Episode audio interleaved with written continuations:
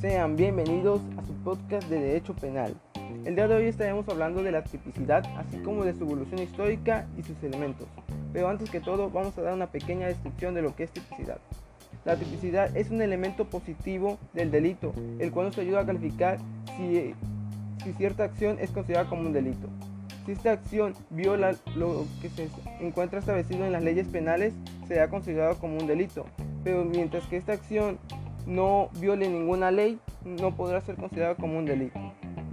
El concepto de, tipicidad fue desarrollado por el autor alemán llamado Beinling a principios del siglo XX. Él fue el primero en distinguir el tipo de lo injusto de la figura delictiva. Para Beinling, el tipo solo era una descripción que no incorporaba ninguna valoración sobre el comportamiento. Pretendía así distinguir la tipicidad como una mera adecuación de un hecho a la descripción contenida en un tipo delictivo de la antijudicidad. Algunos autores consideraban que la tipicidad ya era el inicio de, un carácter antijurídico, por lo tal pensaban que era difícil la distinción entre la tipicidad y la antijudicidad, ya que ellos lo consideraban como el humo y el fuego. Ellos consideraban que la tipicidad ya incorporaba una evaluación de un hecho como injusto. Dentro de los elementos de la tipicidad podemos encontrar dos, que podrían ser la tipicidad objetiva y la tipicidad subjetiva. La tipicidad objetiva se podría dividir en tres, que vendrían siendo los sujetos, la conducta y el objeto material. Los sujetos se dividirían en dos, en el activo y el pasivo. El activo sería aquel que realiza el daño sobre el bien jurídico tutelado, mientras que el pasivo sería aquel que recibe el daño. De ahí podríamos encontrar lo que es la conducta. La conducta se podría dividir en dos, que podría ser la acción y la omisión. La acción es una conducta que se realiza o que, se ejecuta una determinada actividad por el sujeto, por ejemplo, matar a una persona. Mientras que la omisión sería lo contrario, sería la inactividad o la suspensión de cierta actividad, por ejemplo, cuando se atropella a un individuo y no se le presta el auxilio. Y encontramos el objeto material.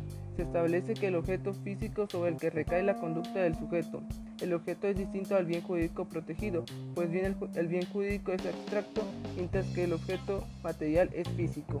De aquí podemos encontrar la tipicidad subjetiva.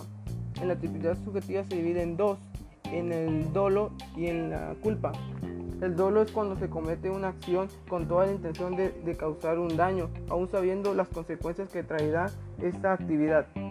Mientras que la culpa sería por cuando cometemos algo por un descuido sin la intención de lastimarlo, pero aún así causamos un daño. Bueno, ahora vamos con las conclusiones que nos llevó la realización de este podcast. Pudimos aprender lo de la, la tipicidad, cuál era su...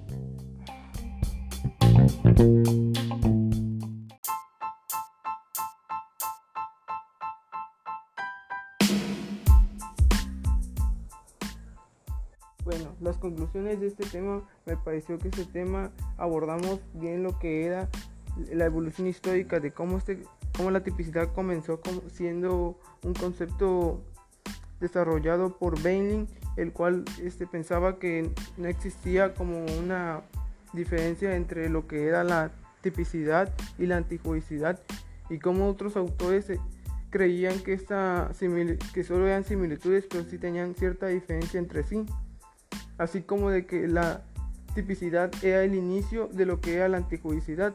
Para ellos la, legítima defensa era si tenía un hecho típico aunque no se configuraba como tal, mientras que otros creían que simplemente el hecho típico no existía, ya que simplemente este acto de justificación lo anulaba.